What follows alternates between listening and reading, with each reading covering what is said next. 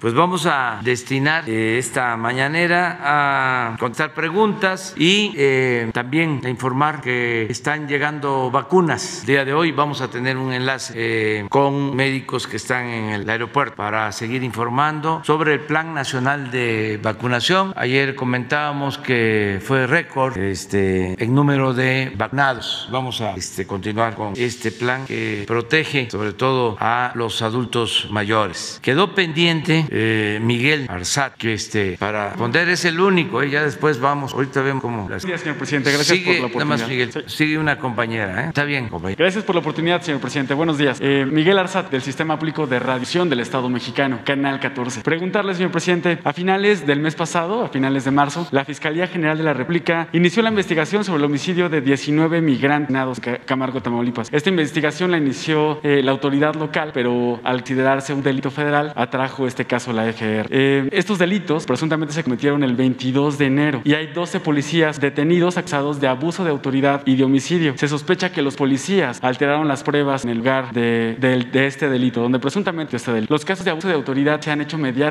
Particularmente cobran relevancia eh, los abusos de autoridad y los migrantes. Basta recordar el caso de Victoria Salazar, quien perdió la vida al ser detenida por policías locales de Plumtana Roo. ¿Qué se sabe sobre la investigación de Camargo, Tamaulipas? Particularmente, ¿qué responsabilidad tiene la autoridad local, policías? Bajo estos eh, casos, presidente, ¿no valdría la pena mandar una iniciativa de reforma, establecer nuevos protocolos de actuación para las policías locales, eh, particularmente las estatales, ¿vales? ¿Qué pasó en, en, gobiernos anteriores, quienes presumían que estaba capacitando a la policía, quienes les hacían eh, examen eh, de control de crianza para poder prestar un servicio a, a, a los ciudadanos? ¿Qué pasó con esos exámenes? Y preguntarle si valdría la pena poner este tema en la agenda, capacitar a los policías en actuación. Muchas veces los policías locales perciben un sueldo muy bajo, no tienen preparación y son cooptados fácilmente por la delincuencia. Ante esta situación, los policías se ven obligados a establecer propios protocolos y códigos de ética, para actuar ante casos eh, de peligro. La mayoría de los policías tienen la acción de prestar un servicio, pero se enfrentan a situaciones muy complicadas. También hay una situación, parte de la ciudadanía no respeta a la policía por esta situación que se ha prestado. La pregunta, señor presidente, ¿valdría la pena eh, mandar una reforma, establecer un programa de capacitación a los policías locales? ¿Qué nos puede comentar Bueno, este, debe de tomar en cuenta que se está avanzando bastante con la integración de la Guardia Nacional. Eh, esto significó eh, un paso adelante porque había una desatención completa. El ciudadano estaba totalmente defenso y es cosa de recordar que se contaba con 40 mil elementos de la Policía Federal y la mitad estaban en funciones administrativas y de la otra mitad realmente se contaba con 10 mil este, policías federales para todo el país. 10 mil para todo sin formación, sin disciplina, con muchos vicios, sin cuartel, eh, un desorden completo. Entonces, al crearse la Guardia Nacional, pues se eh, ha ido avanzando. Solo en elementos, ya hay 100 mil elementos de la Guardia Nacional. Ya se tienen 160 cuarteles terminados, equipos de protección, personal capacitado, profesional. La Guardia se ha ido construyendo con el apoyo de la Secretaría de Defensa, la Secretaría de Marina. O sea, vamos a avanzar. En el caso de los policías estatales y municipales, nosotros tenemos que actuar con respeto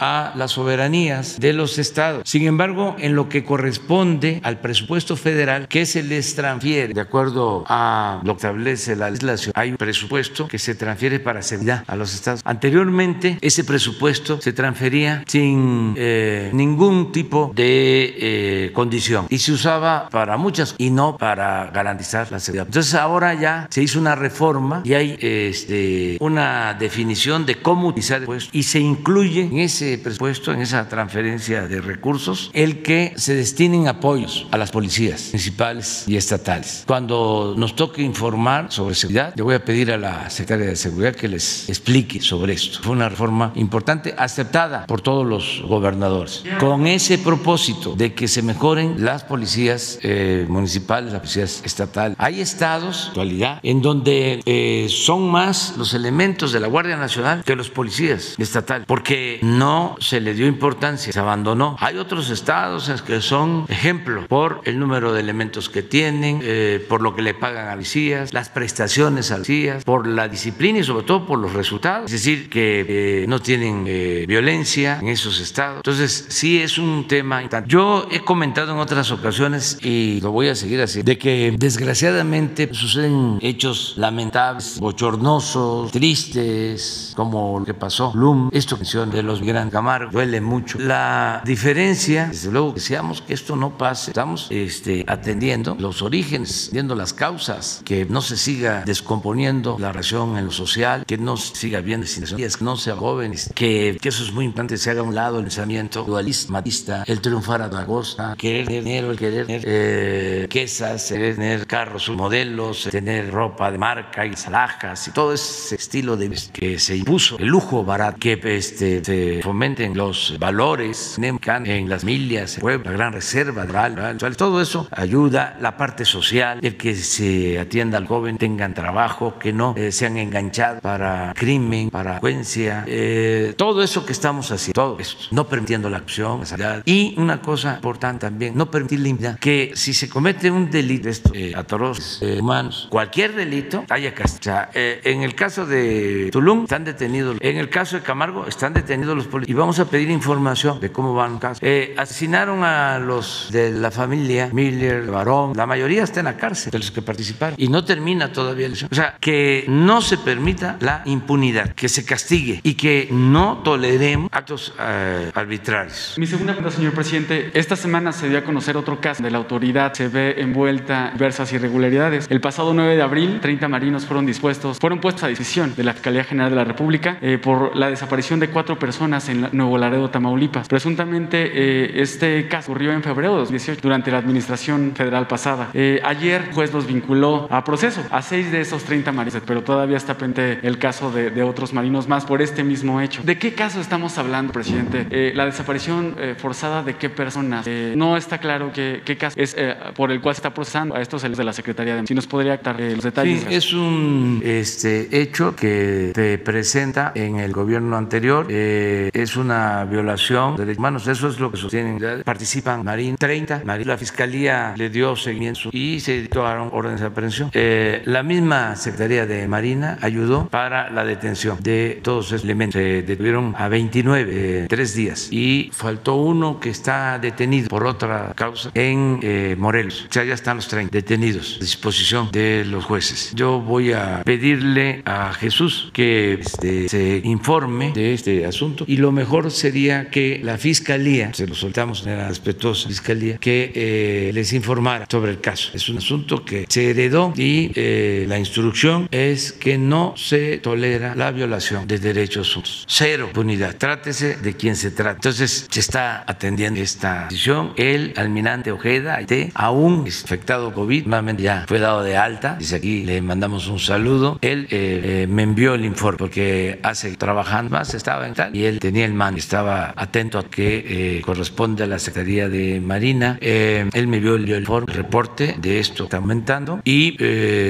ya hay una actitud completa distinta a la que había antes, tanto en la Secretaría de Marina como en la Secretaría de la Defensa. Acuérdense lo lamentable que era eh, ver que abatían a presuntos delincuentes, profanaban sus cuerpos. Acuérdense de esa escena vergonzosa man, de cuando un enfrentamiento en Cuernavaca someten, fallece uno de los presuntos delincuentes, luego les toman fotos, ponen a sus cuerpos dólares, esas cosas, mucha vergüenza y luego eso genera que a los marinos participan, o sea, justicia, comercialia, incluso a sus familias, cosas que no corresponden. Y en ese entonces, declarando el embajador de Estados Unidos sus opiniones sobre la detención este, sin respeto a la soberanía. Entonces esas cosas ya no suceden, ni queremos suceda. No vamos a... En el caso de Marina y en el caso de la defensa, el almirante Queda, general Zaval, están pendientes. Ayer que vimos sucedió en Chuacán, de cómo el ejército estaba planteando no a la acción, buscar que se atienda el problema con programas de bienestar, eh, no caer la trampa de la vocación, no usar la violencia. Es una situación completamente distinta. Yo agradezco mucho esta actuación tan marina, que no es eh, desatar la guerra, eso fue más que un absurdo, causó mucho daño, que no se puede enfrentar la violencia. Entonces vamos a, seguir y caso de las policías se va a seguir tratando. Desde luego vamos a esperar también que pasen las elecciones, que ahora no es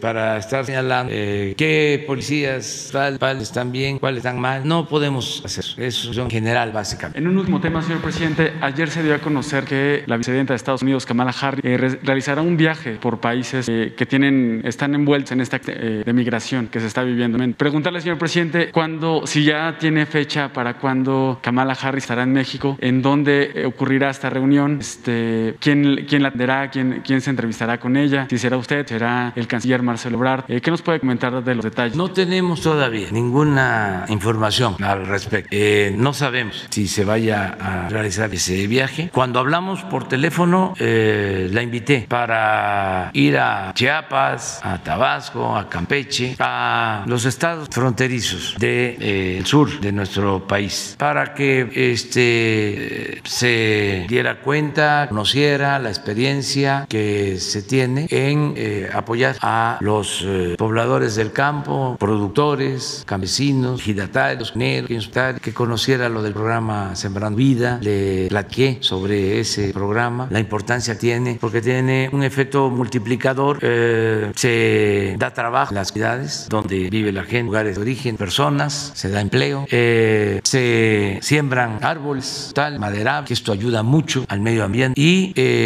se arraiga a la gente. Ya eh, si se tiene un trabajo la comunidad seguro, pues este, ya no hay la necesidad de migrar. Esta es una opción, esta es una alternativa. Eh, el sureste de México, donde se está aplicando programas Brando Vida, es parecido en clima, en fía, en tura, son nuestros hermanos, los guatemaltecos, salreños, sureños. Eso es lo mismo. En el caso de Guatemala, nos pide el Usumacinta o toda la franja de Chiapas, Tabasco. Entonces, ese programa podría aplicarse de inmediato, desde luego, respetando a las autoridades de los tres países, consultándolos, recogiendo sus puntos de vista a los presidentes de El Salvador, Honduras, Mala, y eh, este, tratar también el asunto de los niños, niñas. De eso hablamos. Y sí le invité, pero no sé si ya decidió eh, hacer eh, alguna visita a México. Ella será bienvenida este, a nuestro país, pero tiene que ver su agenda y con la estrategia que están. Sí. Ah, pero es una. Gracias, presidente. Elizabeth Álvarez de ZMG Noticias y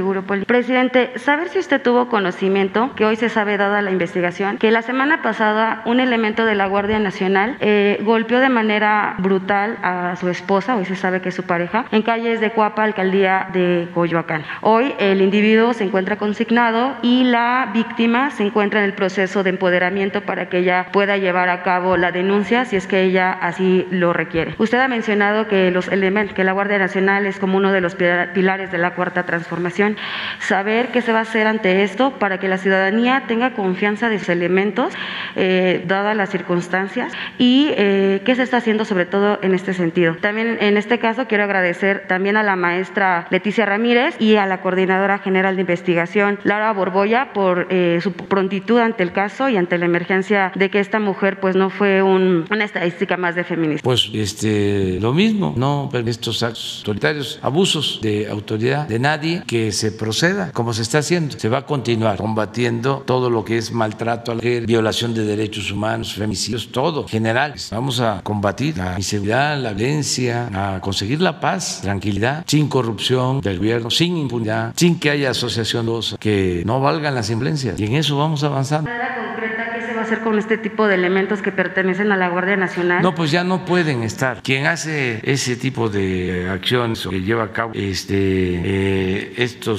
delitos, si la autoridad considera que en efecto se, golpeó a una mujer, pues este, no puede seguir laborando en el gobierno un funcionario con esas características, aun cuando se pueda decir fue en la calle, no fue en la oficina. No, si ya está en manos de la autoridad y se demuestra que golpeó a una mujer, eh, inclusive sin ser este, pareja sentimental o esposa o lo que sea, si es una mujer, ya una autoridad así no puede seguir. Si un funcionario no puede seguir laborando. Destacar nada más que el elemento fue detenido no por el acto de violencia hacia la persona, sino por, por otro delito diverso. Entonces, bueno, de ahí lo relacionar. Sí, pero lo más grave es eso, ¿no? O sea, independientemente del delito de que sea, el que se le pegue a una mujer, si es un servidor público no puede trabajar en el gobierno. Así de sencillo. Es un asunto no solo legal, es un asunto moral, humano Aquí está. Con absoluta indignación identificamos un video que circula en redes sociales en el que se aprecia a un integrante de esta institución agredir a su esposa en la vía pública, conducta totalmente alejada de las leyes, principios y valores de la Guardia Nacional. Reprobamos cualquier acción que atente contra la integridad de las personas, más cuando se trata de una mujer. Por ello, la Unidad de Asuntos Internos inició un procedimiento administrativo contra el presunto responsable. Colaboraremos de forma estrecha con la autoridad correspondiente. En la Guardia Nacional radicamos nuestro compromiso de contribuir para lograr un país libre de violencia contra las mujeres, pilares fundamental de la sociedad. Esto es la Guardia Nacional. Y les digo una cosa, eh, me estoy informando de este caso ahora, lo cual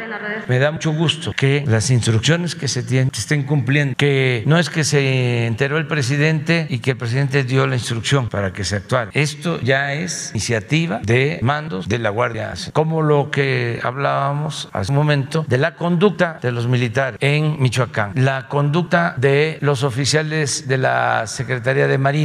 Esto eh, va a permitir acercar más al pueblo, al ciudadano, a la Guardia Nacional, a los integrantes de las Fuerzas Armadas, porque el soldado informado es pueblo, pueblo es eh, soldado más, es eh, parte de nuestra sociedad. El integrante de la Guardia Nacional, el marino, el soldado, pueblo uniformado. Entonces, nada de separación, unidad y cero tolerancia en estos casos. Todo casos de abuso, de, de violación, de, de actos de corrupción. Entonces, me da a mí mucho gusto que se actúe así. Fíjense la importancia que tiene la mañanera, que podemos ventilar todo aquí, porque estos son ejemplos y es enseñanza para una sociedad mejor, porque algunos elementos de la Guardia Nacional seguramente están viendo la conferencia o se van a enterar, o otras autoridades se enteran que desde el Palacio Nacional se está hablando de estos temas y que no se permite que se cometan actos eh, injustos, de abusos de autoridad, y que si se cometen este, abusos se castigan, que eso también es importante, que había mucha impunidad, se cometían abusos y no pasaba nada, o salían de la cárcel porque tenían influencias o porque arreglaban sus asuntos con buenos abogados y todo se daba en el anonimato, no salía nada en medios. Ahora suceden cosas y se entera todo el país. No es para presumir, pero la mañanera es vista.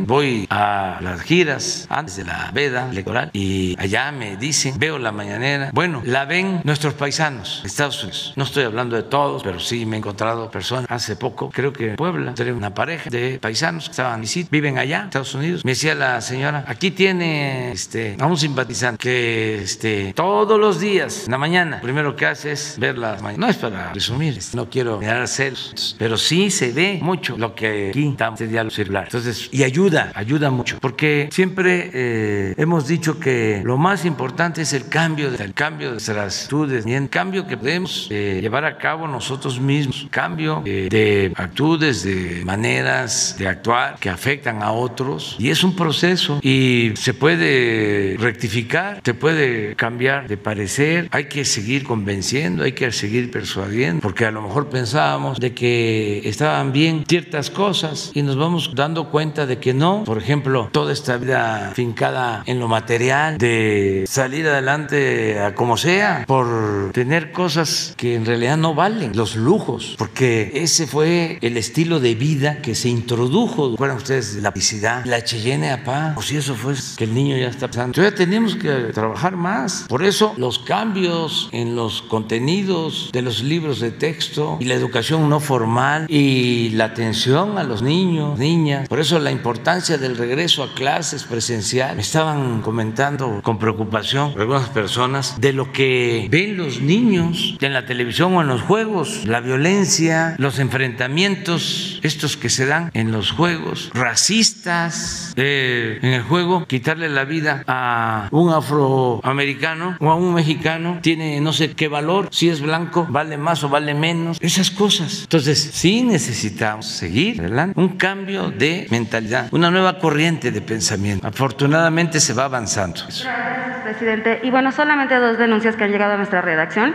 Una, que las enfermeras del Hospital Psiquiátrico Fray Bernardino no han recibido todavía la vacuna y que en el municipio de San Rafael, en Veracruz, también a los adultos mayores aún no han recibido la vacuna. De manera constante nos han llegado estas denuncias. Muchas gracias. Sí, hoy en la tarde este, se informa. Le vamos a pedir al doctor Hugo que eh, en el caso de este hospital nos informe y lo de San Rafael en Veracruz. Tengo entendido de que ya eh, se está vacunando en los municipios que faltan. Se va a terminar pronto ya la vacunación de todos los adultos mayores. Seguro están por llegar ahí a San Rafael, que es un municipio, eh, Veracruz, Cano a Torre, Costa, al Golfo, eh, de gente muy trabajadora que producen de cítricos, plátano, vienen a vender sus productos a la central de base. Hay gente muy trabajadora en Rafael y sí, vamos a dar. Digo, es su derecho, vamos a el derecho de todo. A ver, a ver. Después tú, compañero. Ah, también, sí, también. Reina. Eh, gracias, presidente. Buenos días. Buenos días a la gente que lo escucha y lo ve en su tradicional conferencia de prensa. Soy Marco Antonio Olvera, de la revista Enfaz. Presidente, dos preguntas y una denuncia, pero antes quiero recordarle dos temas que ni para atrás para adelante, pese a que usted ha dado instrucciones aquí en el foro de la mañanera. Durante hace más de medio año le planteé eh, el problema de los 245 ejidatarios de krill allá en Chihuahua. De ese grupo ya murieron desgraciadamente 70 por COVID reciente. La problemática no se resuelve. Usted dijo aquí que el secretario de Hacienda, Arturo Herrera, lo recibiría y no ha pasado nada, no hay respuesta. Ellos traen una propuesta, presidente, en la que su gobierno y ellos saldrán beneficiados. Le pongo un ejemplo. Supongamos que sus tierras que les debe el gobierno federal tienen un monto de mil pesos, pero ellos traen una bolsa económica de dos mil pesos disponibles, cobrables. De eso, ellos le solicitan, le sugieren que se les paguen los mil pesos y los otros mil pesos que se queden para las arcas del gobierno federal que tanto hace falta. Y sobre el ISTE, presidente, aquí le planteé también la problemática que viven los 3.500 sindicalizados del SINADISTE. La situación se ha agravado a raíz de que Judith Rojas Velasco asumió el cargo de directora de personal y llegó a dicho puesto con un grupo de cinco asesores, cuando estos puestos no deben existir en ese instituto y en ningún otro, porque usted lo dijo que asesores cero. Eh, Rojas Velasco desconoce por completo la normativa del ISTE, las condiciones generales de trabajo y lo que significa la libre sindicación perdón, y los alcances de esta gracias a las acciones realizadas por su gobierno. Presidente, los trabajadores del ISTE le solicitan su pronta intervención ya que llevan casi dos años solicitando lo siguiente, que se involucre la Secretaría de Trabajo y Previsión Social, la Secretaría de Gobernación y que estas sean las dependencias que en base a derecho obliguen al director general del ISTE a tener mesas de trabajo para la solución de problemas que desconoce la libertad. El cambio de manuales obsoletos en el que solo se pretende beneficiar a los gatos char, garantizar los derechos de los trabajadores sin importar su afiliación sindical. Por último, presidente, los trabajadores del Sindicato Nacional Auténtico y Democrático de Trabajadores del ISTE le preguntan si está usted de acuerdo en que la libertad sindical se condicione y se limite por la ignorancia de algunas autoridades del Ahora le voy a hacer los dos planteamientos, presidente. Eh, con respecto al INE, le voy a hacer una referencia, un marco de referencia para que pudiera contarme lo que le voy a plantear. Eh, este eh, planteamiento, presidente, tiene que ver con migrantes que están en Estados Unidos particularmente y que siguen siendo atropellados por el INE que encabeza Lorenzo Córdoba y por los 50 cónsules que existen en territorio norteamericano, liderados por el, el recién nombrado embajador de México en Washington, Esteban Suma Barragán. Le explico, presidente. Cuando usted llegó al poder como presidente de la República en el 18, decidió desaparecer la truculenta dependencia llamada ProMéxico, que tenía en gas para el país más de mil millones de pesos anuales. ¿Por qué le hago esa referencia, presidente? Porque ahora los 50 consulados que operan en Estados Unidos siguen tratando mal a los cerca de 37 millones de mexicanos en territorio norteamericano, porque durante el pasado 2020 miles de ellos no fueron atendidos en trámites como pasaportes, IDs, actas de nacimiento, de matrimonio, de adopción, etc. Es decir, no hay citas, nadie los atiende y la situación se empeoró durante la pandemia del COVID-19. Estos migrantes, presidente, quienes durante el año pasado mandaron a México, y usted lo sabe, más de 40 mil millones de dólares en remesas, le, tienen, le piden una limpia de los cónsules que siguen operando con los ideales de viejos regímenes del PRI y el PAN. Por usted solo ha propuesto y la Cámara de Senadores ha aprobado al 20% de los cónsules durante casi dos años de administración. Estos cónsules no comulgan con la 4T y siguen operando, y siguen operando perdón, como sultanes y como consecuencia desdeñando a los migrantes. Eso no es todo, presidente. Los 50 consulados de Estados Unidos, junto con el INE, que encabeza Lorenzo Córdoba, se han eh, negado a entregar credenciales de elector, argumentando que no hay citas. Y con ello ya se cocina dejar fuera de, a miles de mexicanos que podrían votar este próximo 6 de junio, porque no tienen para cuándo entregarle su credencial de elector. En ese sentido, los gigantes de la comunicación en México no dicen nada, porque siguen apoyando a un Ciro Murayama que lleva como dictador en el INE más de 22 años en ese instituto, reeligiéndose y ganando más de 200 mil pesos mensuales, o más, más que los que ganó. Así como tampoco dijeron nada durante el gobierno de Enrique Peña Nieto y del que Televisa, a Televisa, perdón, le dieron 17 millones de pesos para financiar narconovelas en el 2018, cuando estaba al frente de Promejo, Paulo Carreño ¿Qué dice de esto, presidente? Donde los cónsules y Lorenzo Córdoba hacen caso omiso de entregar credenciales de elector y los servicios de los lados en México, de México en Estados Unidos, en Estados Unidos, perdón, para el servicio de los, migrantes sigue obeso, operante y maño. Le voy a poner un ejemplo de uno de los miles de, de casos de migrantes que no han sido escuchados por nadie. Se trata del México norteamericano Alfredo Luna, operador de tráileres a ese dedica, quien se ha refugiado en Baja California y quien, quien ha sido víctima de persecución y violencia contra su familia, esposa e hijo. Hoy teme por su vida y pide ser atendido. La primera Bueno, mira, este, lo de Krill sí se está atendiendo. Tengo información del secretario de Hacienda. De todas formas, eh, hoy mismo vamos a dar a conocer lo que se ha hecho para resolver este asunto con los eh, campesinos de Krill, Chihuahua. Ese es el compromiso. Hoy, este, a través de persona, vamos a informar a vecinos. Eh, lo va a hacer el secretario Hacienda. Eh, lo segundo, le voy a pedir al director Liste, también atienda, dando a conocer. Lo tercero, decirles de que Esteban Moctezuma tiene instrucción para que se consoliden los 50 consulados, se fortalezcan los consulados, se cumpla el compromiso que tenemos de que los consulados se conviertan en los hechos, porque legalmente es otra situación, pero que en la práctica sean como para la defensa de... Se ha ido avanzando. Yo estoy satisfecho con el trabajo de muchos cónsules. Ahora con la pandemia han estado eh, trabajando, ayudando a familiares, víctimas de COVID. Se está vacunando consulado país. Eso lo hemos estado solicitando al gobierno de Estados Unidos que se vacune a todos los paisanos y esa es una labor. Y vamos a pedirle a Esteban que eh, actúe más para mejorar el servicio de los consulados. Esteban lleva esa misión y se van a los tenemos que equilibrar eh, en los nombramientos. En el caso de consulados pueden ser, aquí se ha planteado, paisanos nuestros grandes que tienen eh, preparación, pero no solo eso, son muy sensibles, eh, defienden, protegen a los paisanos. Allí hay la posibilidad de tener buen cónsul, eso para cuando necesite. También gente con experiencia profesional, aun cuando no sean diplomatas de carrera. Y desde luego contar con la experiencia de los diplomatas de carrera que sigan este, trabajando a su lado.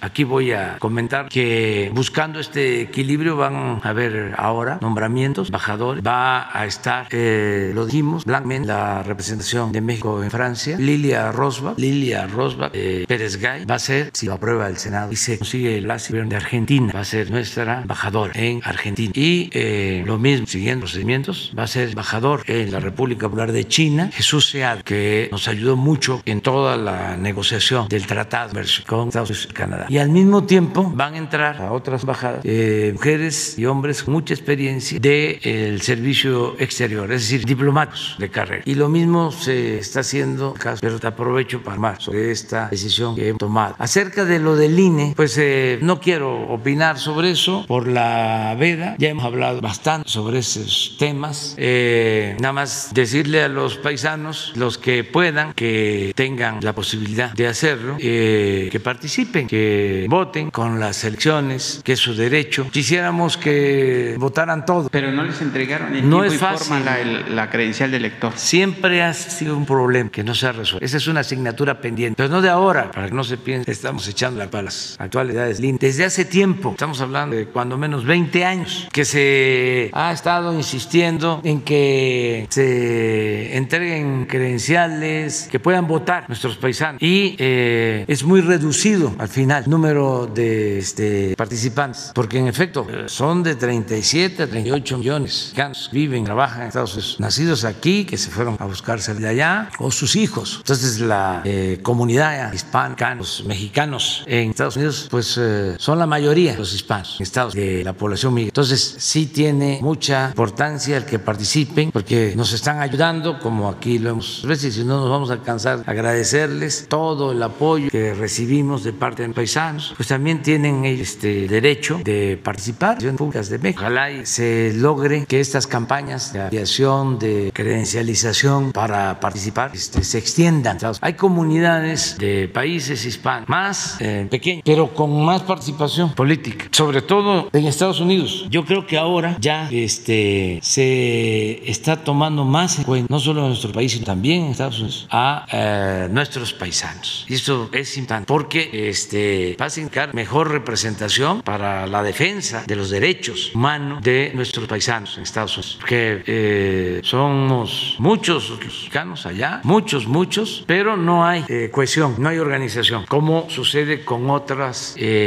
con otros agrupamientos de otras nacionalidades en Estados Unidos. Tiene mucho más presencia en la vida de los Ahora está creciendo mucho la participación mexicana, la vida mexicana y esto es muy bueno. Por eso ayer que se dio la fusión de Univisión con Televisa, lo celebramos, porque esto va a permitir también que haya educación y con el compromiso de que no haya discriminación, maltrato, que no haya xenofobia, que se respete a los mexicanos y que se respete a los migrantes eh, en los medios de información. Eso es lo que... Eh, una segunda pregunta, presidente, si me lo permite. Esto tiene que ver con la ONU que involucra a México, Belca e Iberdrola. Le explico. Según la Asociación de Productores y Empacadores de Aguacate, APEAM, a Estados Unidos se exportaron 1.042.000 toneladas de aguacate entre el 2019 y el 2020. Durante el Super Bowl, allá en los Estados Unidos, se consumen 100.000 toneladas de ese producto. El oro verde a la Unión Europea también lo sedujo, presidente, porque según el TRIGI, un centro de abastecimiento global, a esos países que,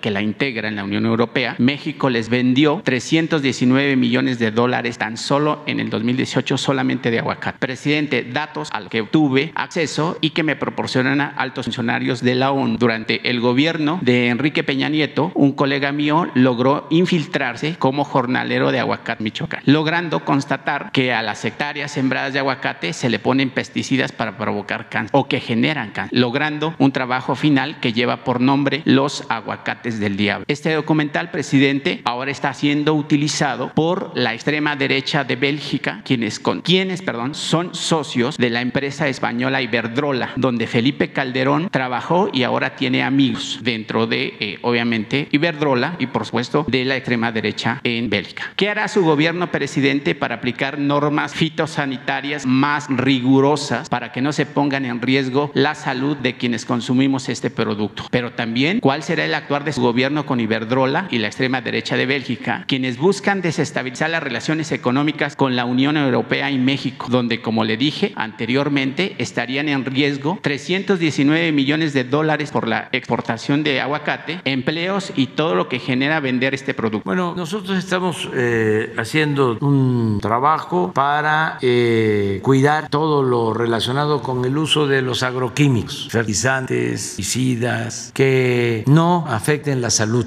del pueblo. Se está trabajando en esa eh, materia y el CONACYT está llevando a cabo investigaciones. Lo estamos haciendo en coordinación con productores, con investigadores, para eh, producir SAN en México. Y se produce, lo general, en México, eh, cuidando todas las normas. El programa de sanidad que se aplica es eh, profesional, cuenta con los recursos suficientes. El programa de sanidad no ha tenido ningún ajuste en presupuesto porque se cuida mucho el que se produzca SAN, que sean productos que no dañen la salud. Lo que hay siempre, no solo en este tema, sino en otros, pues es competencia de países que producen y que para afectar a otros países desatan campañas de desprestigio para productos. Esto se aplica mucho también en la pesca, hay hasta embargo y así en varios casos, en el turismo. Yo recuerdo que cuando este, se pasía del sargazo, sigue pareciendo que ya está controlado. En el Caribe, pues habían campañas en otras playas, en otros centros turísticos, diciendo aquí no hay sargazo, no vayan para allá. Eh, los que venden productos naturistas a veces son grandes empresas, porque se puede pensar que lo orgánico tiene que ver con la economía campesina, pequeños productores. Ahora, como hay más conciencia de que debemos de comer bien, cuidar nuestra nutrición, ya hay grandes conglomerados encargados de la venta de esos productos. Eh, y a veces también se meten a financiar campañas para eh, descalificar a otros productos, acusando de que esos productos tienen muchas, ah, muchos elementos químicos o azúcares, grasas. Bueno, las vacunas, la campaña de que esta vacuna no se está usando, no se usa, que esta sí es buena, esta no. Este, entonces hay que ver, el caso del aguacate, la verdad es que es un producto de consumo nacional y de exportación. Eh, se exporta bastante, eh, es un ingreso importante para México, para actores, pero al mismo tiempo existe una oposición eh, porque hay productores que este, usan estos agroquímicos, cada vez eh, son menos, cada vez es mejor la calidad. Y también hay comunidades que se quejan porque la siembra del aguacate significa tirar los bosques, o sea, siempre hay esas polémicas, pero lo mejor es buscar el equilibrio y defender a México, defender a los turcanos este, de estos embargos, de estas eh, de desinformación y decir sin duda de que lo hecho en México está bien hecho. Gracias, presidente. Una última, esa es más bien una denuncia y una llamada de auxilio para la gente del sureste mexicano. Presidente, los grupos étnicos y nuestros hermanos del sureste mexicano han sido los más olvidados, usted lo sabe y lo ha dicho, los más arrollados, más atropellados. Ahora nos vamos a referir a Santiago Jamiltepec, Oaxaca, y el Paso de la Reina, que usted conoce y conoce muy bien. Esta denuncia, esta problemática la expone a través de mi voz los integrantes de Curoa, Campesinos Unidos de la región oaxaqueña. Le digo por qué. Los integrantes de Curoa aseguran que la presidenta de Jamiltepec, Oaxaca, Cecilia Rivas Márquez y sus hijos Manuel y Rafael Iglesias Rivas se han convertido en el terror de los lugareños de Jamiltepec porque no dejan que otras personas ocupen la presidencia municipal, solo entre ellos, a través de familiares, amigos y cómplices. Y lo más grave, presidente, en días recientes han sido asesinados en el Paso de la Reina eh,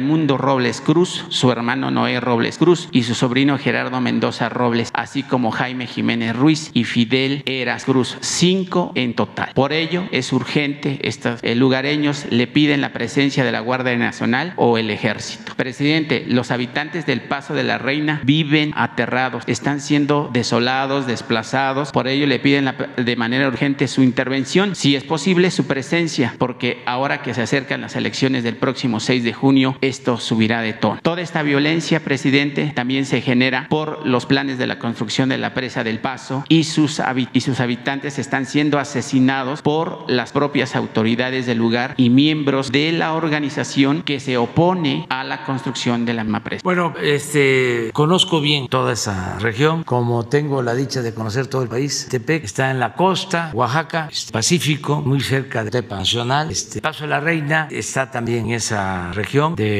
Oaxaca. Ahí durante algún tiempo se propuso construir una presa, decirle ya también al ciudadano, ya lo sabe, de que nosotros no vamos a construir esa presa, para que ya no se dice eso. Es una zona de gente buena, de gente trabajadora, de todas las culturas, toda esa región, desde Pintepa hasta eh, Puerto Escondido, tiene mucha actividad activa, es tierra buena para agricultura, para los sitios, para la siembra de papaya, para la ganadería y con mucho, mucho potencial turístico. Ya está les día, mucho potencial turístico religioso. Eh, por ahí está Juquila, es el santuario Virgen de Juquila, que es muy eh, visitado. Yo creo que es del tres más visitados. Juquila. Entonces llegan a Juquila de la Ciudad de México, del Estado de México, de Puebla, de Tlaxcala, de Guerrero, desde luego de Oaxaca, de Chiapas. Si ustedes eh, corren en el país y quieren saber cómo se llaman las pequeñas tiendas del pueblo, yo creo que el primer lugar debe ser La Lupita y el segundo, y a lo mejor no me equivoco, Juquilita o Juquila. Ahí se los dejo de por lo mismo. Ahora eh, se está construyendo la carretera de Oaxaca por Escondido, que se había iniciado hace 10, 12 años, se había iniciado y se había dejado inconclusa. La vamos a terminar. Se van a poder hacer dos horas, dos horas y media de Oaxaca a Puerto Escondido. Y estamos buscando la manera de mejorar también la entrada a Juquila y eh, mejorar toda la carretera costera desde Puerto hasta eh, Pinotep. Es una región también donde hay población afro eh, mexicana en esa costa, sobre todo más Pinotep hacia Guerrero, una población que estamos atendiendo, ha sido muy olvidada, muy marcada. Entonces estamos trabajando toda esa región, ya este, listes a conocer qué sucede, ya con eso eh, creo que es suficiente, porque no nos podemos meter en cuestión de las elecciones, pero sí, incluso tengo pensado una vez que pase eh, la veda, quiero hacer una gira por allá, que no he ido Tepa, esa, esa región, voy a ir allá. Pero la presa no se va porque se afecta a comunidades. Ya no vamos nosotros a seguir con la política. Ahora lo que se está haciendo, imagínense, construir presas este, y privatizar, eh, afectar a la gente y al mismo tiempo tener abandonadas las hidroeléctricas, las presas públicas. Hay alrededor de 60 hidroeléctricas en el país que se fueron construyendo desde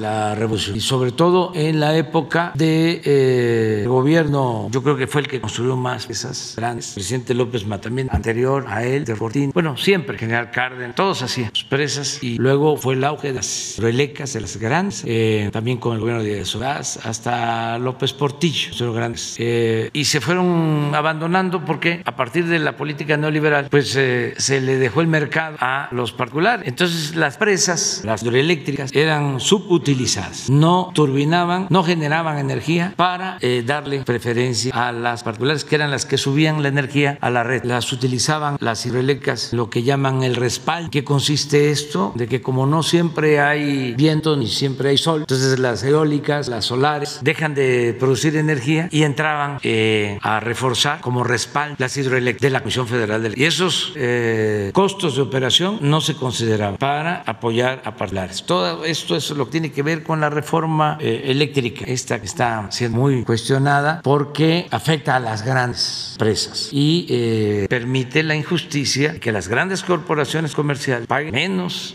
por la luz que las familias en los domicilios, las grandes corporaciones. Que esto no se sabía, se tuvo que ver con todo el proceso de privatización que se inició, inició con Salinas y luego que se consumó con la llamada reforma energética. Entonces, ¿qué es lo que ahora eh, se está haciendo para fortalecer a la Comisión Federal de Electricidad? ¿Y por qué fortalecer a la Comisión Federal de Electricidad? ¿Por qué no darle el mismo trato a la Comisión Federal de Electricidad que a Iberdrola? Porque la Comisión Federal de Electricidad es una empresa pública, es de la nación. Entonces, estos tecnócratas irresponsables eh, piensan que es lo mismo la Comisión Federal de Electricidad que Iberdrola y crearon hasta tribunales para tener eh, detenida, sometida a la Comisión Federal de Electricidad con eh, el pretexto, la excusa del monopolio y de que tiene que haber competencia y que tiene que haber condiciones de igualdad, cuando en las leyes que se aprobaron con la reforma energética no hay igualdad. Se protegió a los particulares porque lo que querían era quedarse con todo el mercado de la electricidad y arruinar por completo la acción federal.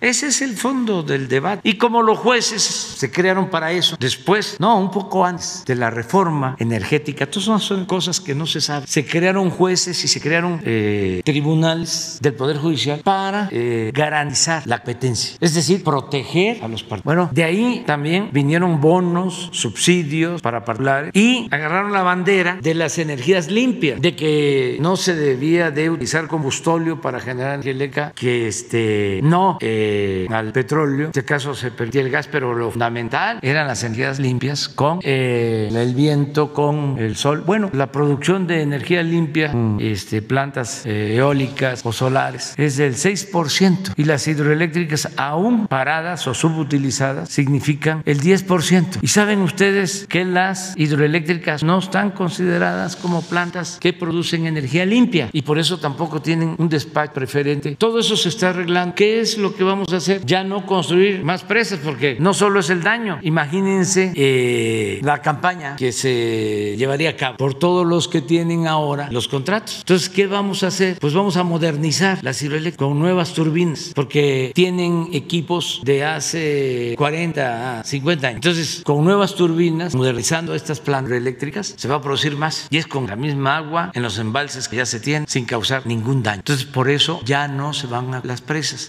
El paso de la reina, la parota, que si por ahí aparece de que el gobierno quiere construir la presa, la parota, que el gobierno quiere construir el paso de la reina, demagogia, campaña sucia, negra, eso sí también. Reina. Gracias, Reina de Ramírez, de reportera independiente y ahora para la Alianza de... Eh, el primer tema, presidente, es sobre los niños de, de que ya comentaba, que ayer ofreció usted también hablar sobre ese tema de los niños de armados en, en Guerrero. Eh, supongo, ayer mencionaba usted que, que se tardaron en la, en la reunión de seguridad porque trataron eh, varios temas, muchos temas sobre, este, no sé si estaría incluido, pero ya tiene varios días cuando se trató y qué reportes tiene. Y la pregunta concreta sobre esto son, como sabe usted, son comunidades nahuas indígenas que están este, tratando de defenderse y que hicieron, lo que dicen ellos es que hicieron esta movilización de niños porque pues quieren llamar su atención y la atención de las autoridades porque pues prácticamente viven en unas condiciones eh, sin Estado de Derecho, eh, no tienen defensa, no tienen educación, eh, niños armados en vez de ir a la escuela pues está como las condiciones difíciles. Y la pregunta concreta, presidente, es si, ¿qué está haciendo o qué instrucciones ha dado usted para resolver esta situación o para tratar de, de, de minimizar este impacto en, estas, en estos niños, porque ellos hablan de que ya tienen un año armando a los niños. O sea, este son 36 niños, 34 niños armados, 19 del año pasado y, los demás de año. Entonces, ¿qué, ¿qué, instrucciones ha dado usted a las dependencias bienestar, eh, a la SEP en concreto, para que esos niños no pierdan escuelas y tengan realmente una calidad de vida? Bueno, primero decir que aunque se tenga eh, una causa, no se debe de utilizar así, categoría. Aunque se trate de una causa muy justa, no debe de utilizarse a los. Es el caso fenómeno migratorio y en cualquier caso. Te puede decir, es que los migrantes no tienen trabajo, tienen que salir a buscarse la vida. Eso lo entendemos. Hemos dicho aquí siempre que la gente abandona sus comunidades por necesidad, no por gusto. Pero aún eh, con esa triste y amarga realidad, no deben ser a niños. Más cuando detrás de esto, el caso de la migración, hay coyotes, hay traficantes de personas que eh, cobran por el traslado de los. No estoy negando las causas, nada más estoy aclarando. Es lo mismo o parecido que no hay seguridad, ya la Guardia Nacional está actuando, pero no utilizar a los niños. Es un punto de vista. O sea, yo sé que pueden no estar de acuerdo conmigo, así es la vida. O sea, este es el derecho a disentir. Entonces, eh, hacer eh, un video, poner a los niños difundir el video, pensar que con eso ya este, se va a este, atender una demanda de autodefensas. En Guerrero hay autodefensas que están eh, permitidos legalmente por acuerdo de comunidad, pero después esto se fue, eh, no en todos los casos, pero se fue distorsionando y eh, grupos que se dedican a la delincuencia tienen al mismo tiempo autodefensas. Por ejemplo, este caso que se da cerca de Chilapa tiene relación con grupos de autodefensa de la costa chica de Guerrero. Entonces, ¿qué les digo a nuestros hermanos guerrerenses? De que va a seguir actuando la Guardia Nacional, que lo de autodefensa se creó en una circunstancia muy especial. Fue un error haberlo alentado como se hizo en el gobierno anterior. Un error, que la seguridad pública corresponde garantizarla al Estado. Entonces, eh, si hay vacíos, eh, se llenan. Pero nosotros queremos que si no hay presencia, sea la Guardia Nacional la que garantice la seguridad. ¿Basada la autoridad no, allí en, en estas no, comunidades? No, esto fue un video con esas características. Este, yo escuché la opinión del gobernador de Guerrero, la comparto. Eh, escuché la opinión del obispo de Chilpancingo, comparto opinión, en el sentido de que no se deben usar a los niños. El Estado, Estamos trabajando. ¿Cuál es la coordinación o el, algún convenio que tenga usted con el gobierno del Estado? Todos los días nos reunimos. Con las dependencias bienestar, En Chilpancingo, por ejemplo. sí. Todos los días. De Chilpancingo a Chilapa deben de ser eh, una hora, hora y media. Y en Chilpancingo todos los días eh, hay una mesa de seguridad en donde participa la Guardia Nacional, la Secretaría de la Defensa, Marina, el Gobierno del Estado. Estamos atendiendo. Entonces, eh, ojalá y no se use a los niños. Nuestros compañeros de Amapola en, en Guerrero eh, están, es una, eh, un medio digital independiente. Sí. están ellos documentando que ni siquiera pueden ir. Estaba- habla de, de dos comunidades. Ellos no pueden de ir de una a otra sin que, o sea, sin temor de perder la vida, incluso perder la vida Sí. por, por, por poder ir por es tomates. muy lamentable que esto pase, que haya violencia. Estamos eh, atendiendo, hemos avanzado mucho. Este, hay menos homicidios ahora en Guerrero, lo puedo probar, que cuando llegamos a la presidencia. A ver si no tenemos los datos. Y menos violencia. En cuanto a la seguridad Y no, has- educativa, no es un asunto fácil. No. En esa zona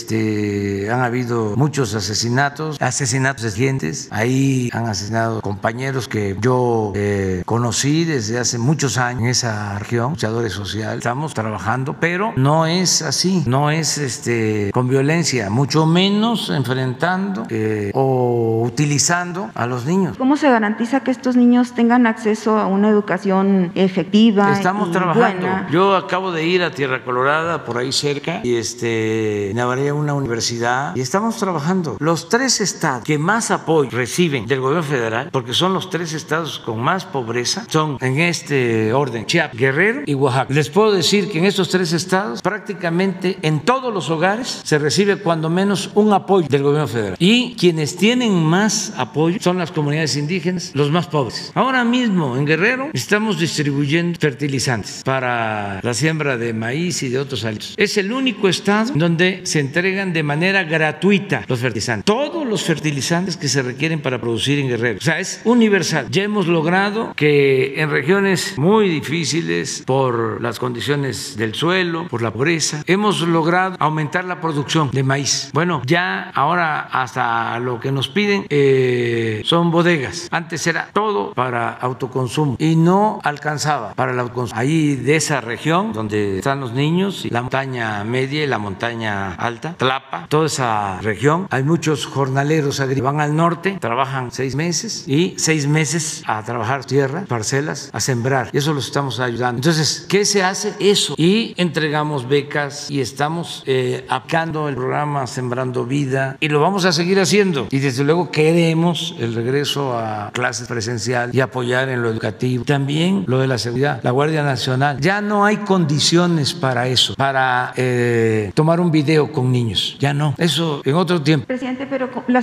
la educación de estos niños, ¿cómo se puede garantizar si los, las personas, los maestros que les dan clases, que son este sistema eh, aparentemente nuevo, pero ya es un sistema de los telebachilleratos indígenas, no, no tienen garantías en su, en su educación? O sea, no tienen ni las herramientas, ni el salario, ni siquiera tampoco la, ¿cómo se dice?, la seguridad de ese empleo y andan batallando con eso y son ellos los que van a darles la educación a, a las comunidades indígenas Sí. y a las comunidades alejadas. Puede ser que no existan, tienen bases, presidente. Puede ser que existan todas esas ciencias que hemos procurado eliminar, que se resuelvan. Pero aún con eso, Reina, no se justifica. No, y hay que ser, sí, claro, categórico. O sea, este, el tomar un video, como se hizo. ¿Por qué no ponen el video? Pero por- para que vean cómo yo este, respeto, ¿no? Y atiendo. Es.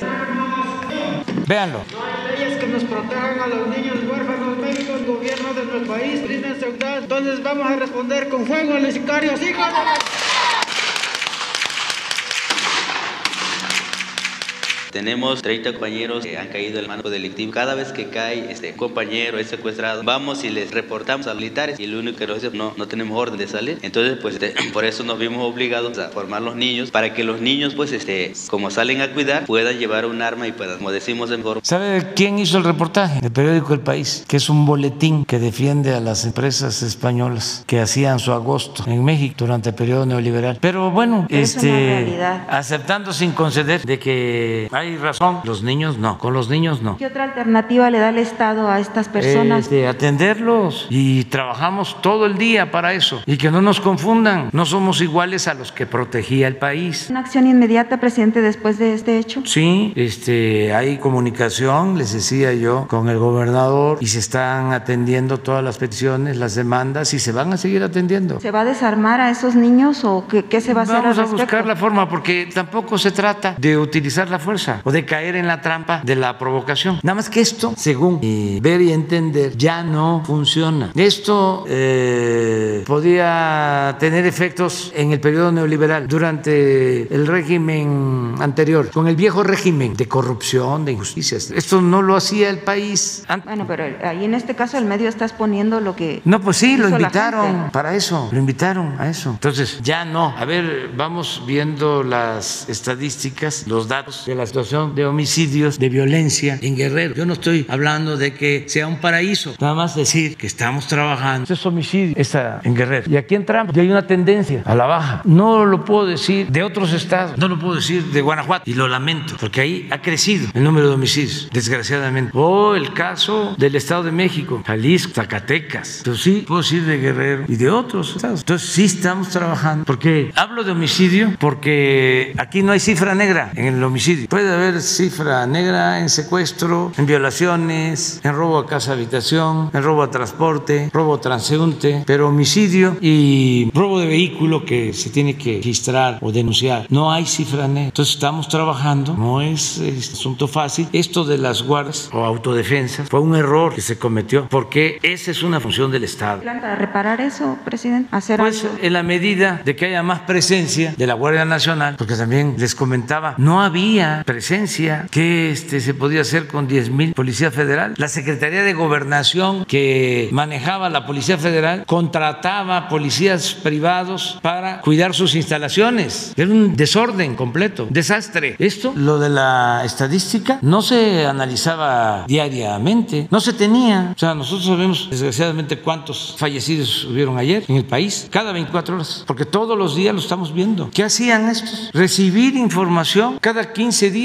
cada mes. ¿Cuándo se reunían? Ni se llevaban entre ellos. Eran buenas las relaciones, ¿ustedes creen? Entre García Luna y el que estaba de procurador en ese entonces, o el secretario de la defensa de ese entonces, o el secretario de Marina de ese entonces. No, ahora es distinto. Ahora estamos todos juntos, trabajando de manera coordinada. Y no, este, tenemos una ciudad perfecta y no hay un gobierno perfecto. Vamos avanzando, es un proceso de transformación. Pero sí hay cosas este, que debemos de, de analizar todo. Este asunto, por ejemplo, eh, aquí se habló de lo de los asesinatos de Camargo, ya en la frontera con Tamaulipas. Imagínense si no tenemos control, porque este, hay algunos que quisieran de que dejáramos pasar a todos los que quieren ingresar al país para llegar a Estados Unidos. Imagínense los riesgos grandes, lo que ha sucedido. No estoy inventando nada. Esto mismo de Camargo. Pero imagínenlo en niños. No podemos este, permitir eso. Tenemos que cuidarlos este, y también al mismo tiempo pedir que el gobierno de Estados Unidos ayude a Centroamérica, que ayude a los pueblos, que también se puede decir, eso es responsabilidad de cada país. Pues sí, pero y la sociedad internacional y la fraternidad internacional. Ah, nosotros estamos ayudando con 100 millones de dólares. Estados Unidos debe dar también. Y otros países que este, siempre han manifestado su pasión. Los pobres, necesitados, que ayudemos todos para atender las causas. Yo puedo hablar de Guerrero en esta situación planteando, porque no tengo problemas de conciencia. Cuando les digo eh, de que Guerrero, Chiapas y Oaxaca son los que más apoyo están recibiendo, pues estamos actuando de manera consecuente por el bien de todos, primero los pobres. Y eso es lo que estamos haciendo. Pero te, te voy a mostrar eso. No le dices a Carlos que nos mande la relación de los estados, Carlos, de beneficiarios de programas sociales. De este tema de los niños, nomás me quedaría pendiente lo de bienestar y lo de la educación para ver qué están haciendo las dependencias, pero, pero pues ya que lo que tenga algo, algún informe bien, yo pasaría. Yo a- también te, te pediría de que datos a Jesús para que nosotros podamos eh, decirte eh, por comunidad si se están entregando becas, si se están este, rehabilitando las escuelas, y educando bien a los niños en si esta se zona. tiene maestro, o sea, eh, todo lo que... Si son primero los pobres, presidente, estos maestros rurales deberían de tener mejores Sí, condiciones la de- situación de los maestros, de- o sea, de- todo te lo para inf- trabajar. Todo te lo informo. Y, y bueno, eso queda pendiente. Y, en un segundo tema, presidente, también nuestra compañera Diana Manso en Ismo Press de la Alianza de Medios reporta que, eh, o más bien pregunta que, eh, ¿cuál, ¿por qué no han llegado las vacunas a la, a la zona del Istmo? Eh, ella hablan de que hay 600, eh, según los trabajos que han hecho ellos, hablan de 600 eh, eh, ge- em, personal médico de primera línea que no ha sido vacunado y que también tampoco han llegado las vacunas para los adultos mayores. Y entiendo que esta zona del istmo es, eh, tiene marginación, no tanta como la Mixteca, que es donde empezaron las, las vacunaciones, pero porque en el caso del istmo, ¿qué reporte tiene usted de que no han llegado ahí las, las vacunas? Porque incluso hubo un amparo por ahí, no sé si usted tiene conocimiento de eso, que en un pueblo se, se ampararon, ya entra en el terreno de lo político o de lo legal, pero eh, ¿qué informes tiene usted de esto y, y qué sería la respuesta al respecto? Bueno, eh, mañana vamos a informar en general sobre vacunas este, y vamos a dar respuesta a lo que estás planteando. Ya nos queda muy poco de los eh, adultos mayores que les falta vacunar y los médicos, trabajadores de la salud, enfermeras que están en hospitales COVID. Mañana se va a informar bien sobre esto. Yo quiero aprovechar para agradecerle mucho a los médicos, a las enfermeras, a los trabajadores de la salud. Se han portado de lo mejor, son héroes, heroínas, eh, han estado atendiendo enfermos al principio, arriesgando sus, porque no tenían cubrebocas, no tenían guantes, no tenían protección. Se consiguieron todos los equipos, este, se les protegió, ahora se les eh, ha vacunado. No hubo una protesta como hubiesen querido nuestros adversarios, que pararan los hospitales, que tomaran las calles. No, ¿saben a quién en particular mando un abrazo? ¿O a quiénes mando un abrazo? Todo mi cariño a las enfermeras, porque de todo el equipo ellas fueron de lo que a veces los médicos se protegían bastante, desde la ventana, ¿no? La enfermera decía, véngase, estaban ahí. Y los médicos también, muy bien, se retiraron, ahí estuvieron. Por eso logramos que no nos desbordara la pandemia. Crecimos, infraestructura, equipo, en camas, ventiladores, en medio, casi cuatro veces levantamos el suelo, el sistema de salud que nos dejaron. Hospitales a medio construir que se terminaron, todos trabajando, ni reconocimiento, las todo. Y mañana se va a informar cómo vamos en la vacunación, este, cuántos médicos, cuántas enfermeras, cuántos trabajadores de salud se han dado, eh, cuántos adultos mayores, cuántos municipios ya están terminados de vacunar en adultos mayores, cuántos faltan, esto que estás planteando del istmo. Expresar los rural, sí. si están vacunando a los, a los médicos, al, personal. Sí, precisar todo. las, este, casas comunitarias que son los que ellos tienen allá. Y decir también que en atención de COVID se vacunó a médicos y enfermeras del sector público y del sector privado, porque es mucha la manipulación, siendo este, campaña para este, echarnos a los médicos encima, diciendo que no los vacunamos y a los médicos eh, privados que no los vacunamos. Ahí están convocando a manifestaciones. Si fuese cierto, si fuese injusto lo que estamos haciendo en el gobierno, con toda la propaganda de la prensa FIFI, de los medios conservadores, eh, a los llamados de que salgan los médicos a protestar, saldrían cientos, miles. Ayer convocaron a una manifestación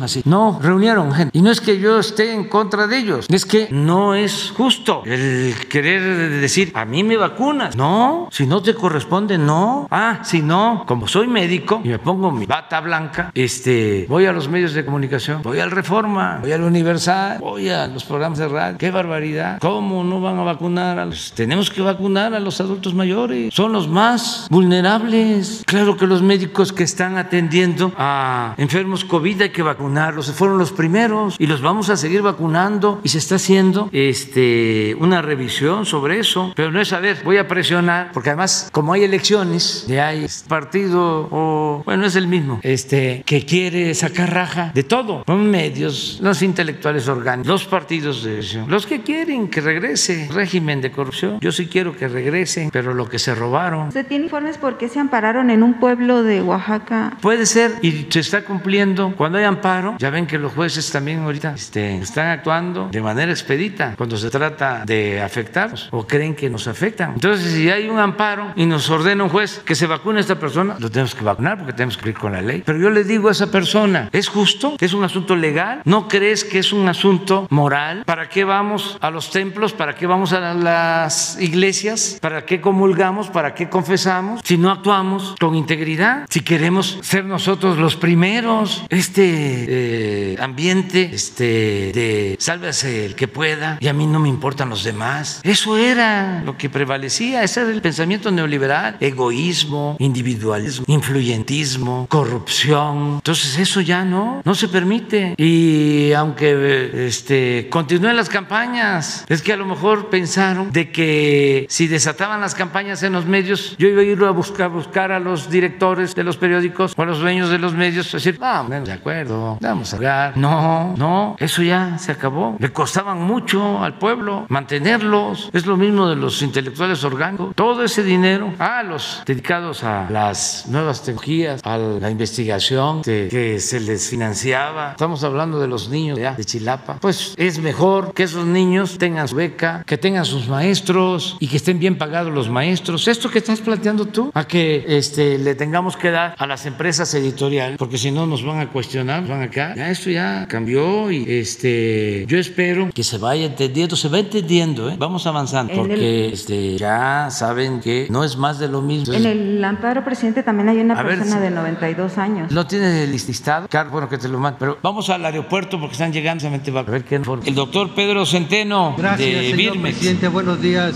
Gracias, presidente. Buenos días, tenga usted. Efectivamente, estamos aquí en el aeropuerto de la Ciudad de México y informar a usted que llegaron dos vuelos hoy de vacunas.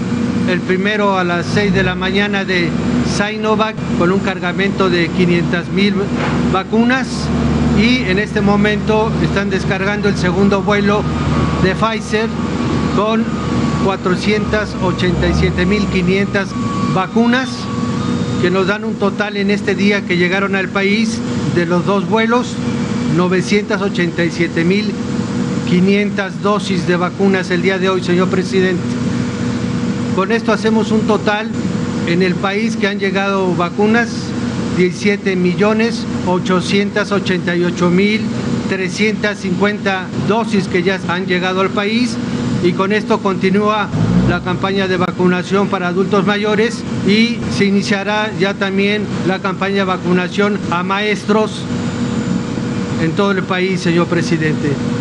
¿Nos repites la cantidad de vacunas que han llegado? 17 millones 888 mil 350 vacunas, señor presidente. Muy bien, este es eh, muchas gracias Pedro, muchas gracias. Para servirle, señor, buen día. Quiero eh, informar, aunque mañana se va a dedicar a eso, quiero informarle al pueblo que ya tenemos en los estados, no solo en el país, sino ya en todas las entidades, tenemos todas las dosis de vacunas que se requieren para terminar de vacunar antes de que concluya este mes a todos los adultos mayores. O sea, no es eh, lo que va a llegar. Estas vacunas ya eh, se van a utilizar para iniciar la vacunación de segunda dosis y comenzar también la vacunación de 50 a 59 años. La vacuna que se va a aplicar a los maestros ya se tiene. Hay preocupación en, la, en los maestros de... A ver. Los están convocando, por ejemplo, en la Universidad de la, de la Sierra Sur de Oaxaca, los están convocando ya a trabajar mañana, digo el lunes 19, pero tienen preocupación porque no están vacunados todavía. Mañana vamos a informar sobre la vacunación a todos los maestros, a más adelanto, del sector público y del sector privado, o sea, escuelas públicas y escuelas privadas, a todos se les va a vacunar. Al mismo tiempo que terminamos de vacunar a adultos mayores, vamos a estar eh, vacunando a todos los maestros y los trabajadores de la educación del país. ¿Con qué propósito? De que se pueda reiniciar el regreso, o mejor dicho, se pueda eh, eh, tener clases presenciales antes de que concluya el ciclo escolar. Pero aclaro una cosa también, es voluntario, nada por la fuerza, todo por la razón y el derecho. No quiero, como lo acaba de expresar Reina, de que empiecen a decir de que ya los estamos obligando. No, prohibido prohibir. Aquí tiene que ser por voluntad y tiene que ser actuando cada quien de manera responsable. Y los maestros pues siempre han actuado con Presidente, y en con otro, civismo. en otro tema y muy importante, usted ayer hablaba de, la, de los conflictos mineros. Hay uno particularmente preocupante en, en la que reportan eh, nuestros colegas en Jalisco, es Jalisco y Colima. Eh, hay una mina eh, de capital italiano, y indio y, este, y argentino al parecer, eh, que está, es un problema de 50 años atrás. Ellos mencionan que no han podido, justo porque la minera está haciendo lo mismo que ha hecho en Sonora, por ejemplo, otras minas, eh, eh, eh, comprar los terrenos a los ejidatarios o, de, o obligarlos a venderlos o, despojarlos de terrenos para poder ampliar sus, sus, sus trabajos. En este caso, con esta mina de, de hierro, eh, ha- hubo una desaparición forzada, reportan la- lo- los comunitarios ahí, eh, y son indígenas también eh, que están reportando que ni se les consultó para poder hacer este tipo de, de- de ampliaciones y, eh, y reportan la desaparición de, digo, el asesinato ya más bien porque ya lo encontraron muerto a la persona, no sé si lo- se lo reportaron a usted, Santos Sac Chávez, eh, un, un, un miembro ejidal, estaban ellos en elecciones, eh, que la empresa y en contubernio con, autoridades, con el Estado o con otras autoridades, eh, tratan ellos de hacer sus propios este, o manipular las elecciones ejidales para que queden las personas afines a ellos y poder mantener ese poder sobre los ejidatarios. Eh, aquí el punto, presidente, ellos preguntan, eh, ¿quieren que este caso lo atraiga la, la, la fiscalía? Si usted les puede apoyar en eso, eh, usted podría, usted nos dirá, porque no es la primera vez que desaparece una persona y no pasa nada. O sea, ya van varios defensores, varios ejidatarios que han desaparecido en esa región a lo largo de este conflicto y no, y las autoridades no han, no han dado respuesta ni se ha sabido de estas personas. Hay otra persona que se llama Celedonio eh, Monroy, que hasta desde el 2012 a la fecha no se sabe nada de él. Entonces, eh, y hay algo aquí preocupante, presidente, que esta empresa, si bien es un asunto de años anteriores que tiene 50 años en este conflicto y ninguna autoridad se ha hecho cargo del caso, eh, ellos hablan de que, eh, como reporta también el reportero Carlos Ruiz, mm, comenta que en el en septiembre del 2019, empresarios de esta empresa, de esta mina, se reunieron con usted y al mes Semarnat les autorizó el uso de una de varias hectáreas en un bosque para utilizarla como desechos. Entonces los estos los mineros, presidente, tienen eh, mucha cercanía con el poder, pueden llegar a usted muy fácilmente o pueden llegar al presidente en turno muy fácilmente, pero los indígenas no, los ejidatarios no, la gente no puede llegar tan fácilmente a usted.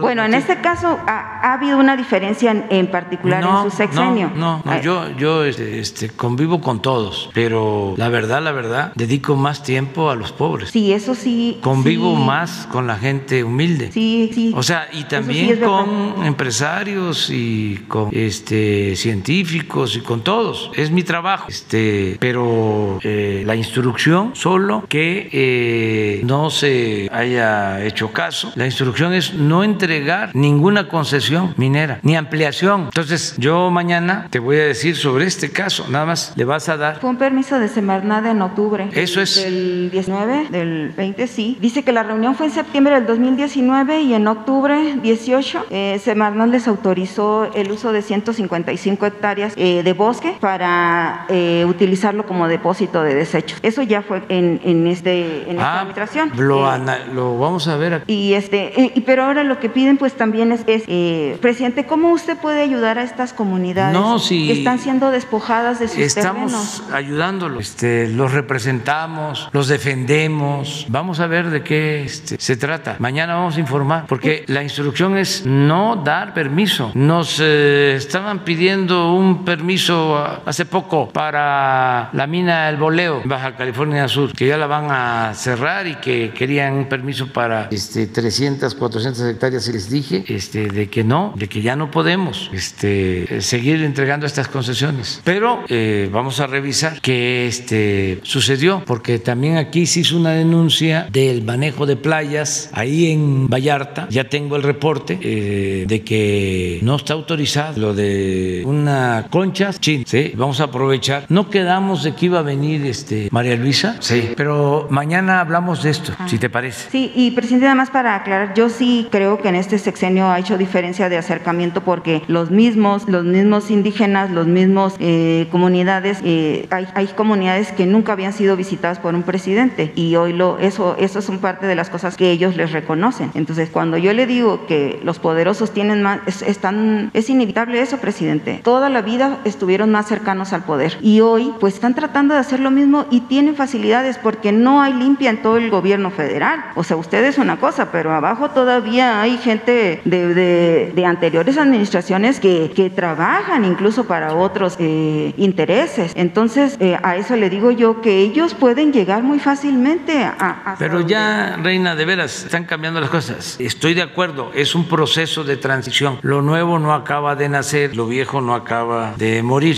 pero vamos avanzando. Y yo por eso creo que eh, ya pronto ya no vamos a este, ser necesarios. Sí, ya por eso el 24 me voy a ir tranquilo. Si me lo permite la gente y si permite el creador que yo llegue hasta el 24, voy a ir tranquilo, que ya vamos a, dejar arreglado todo. Soy muy optimista. Estamos trabajando para eso. Hemos avanzado mucho y nos falta para tiempo para consolidar las cosas. Y voy a seguir visitando los pueblos abajo. Seguramente el municipio al que tú haces referencia, si está en los límites entre Colima y Jalisco, debe y ese es un problema porque intervienen los dos estados ahí. Y hay una mina muy grande que es Minatlán. Esa es. Sí, sí. he ido a Minatlán como mínimo cinco veces. Este, conozco toda esa región y es Minatlán, Colima, porque hay Minatitlán, Veracruz. Y un día vamos a hablar sobre los nombres de los municipios, sobre los pueblos y por qué se repiten. Tiene que ver con el dominio mexica. No habría que cambiar alguna ley. Repetían, repetían los nombres. Hay Tuxpan, Nayarit,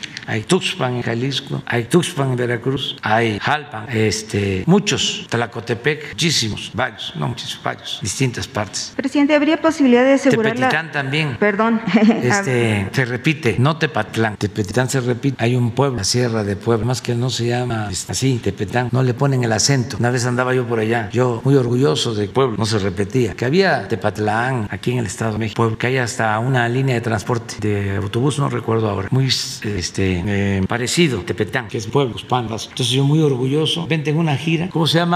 Donde trabajaba precisamente María Luisa, Cuetzalan, en esa región de Cuetzalan, las comunidades. De repente veo Tepetan. Sí, pero no le ponen el acento. Es Tepetitan. Entonces, pues ya quedó hasta ahora, nada más tan. Pero todo es náhuatl. Náhuatl. Por dominio que llegaron aquí. Es algo importantísimo para estudiar, porque fueron nada más en 200 años, se extendieron todo Mesoamérica. Nicaragua es náhuatl. Allí es Nahua Otomí, en Ayotitlán es el- el- la comunidad. Sí. Y nada más para precisar, es la mina Peña Colorada. Peña Colorada, sí. En la sierra de Minatitlán. Sí. ¿Había oportunidad de que se les diera seguridad a estas personas Sí. ahorita que están en su elección ejidal para que sea libre, una elección libre y, tranquila Ahora, o segura? Sí, platica con Jesús para buscar la manera. Mejor usted hacerlo. platique con la Guardia Nacional o con No, quien no, tenga no, no, que pero para que tú nos des todos los datos. Nada más, nosotros nos vamos a hacer cargo. Ni modo que te vamos a pedir a ti que tú vayas. No, nosotros lo vamos a hacer. Presidente, pero o sea, que- se garantice ahí el Estado de Derecho, ¿eso es posible? Sí, es nuestro trabajo, es nuestra responsabilidad. y que pueda intervenir para que la, bueno, igual la Fiscalía General de la República pues es la misma, ¿no? Sí, Pero- procurar que si hay una elección ejidal, ¿sí? este, sean los ejidatarios, sean los campesinos, los que libremente eh, elijan al comisariado. Bueno, gracias, presidente. y al Consejo de Vigilancia. Bueno, este, ya nos vamos, ¿eh? Ya nos vamos. No tienes la, la- la nota, no te la mandó Carlos. Mañana te, da- te mostró.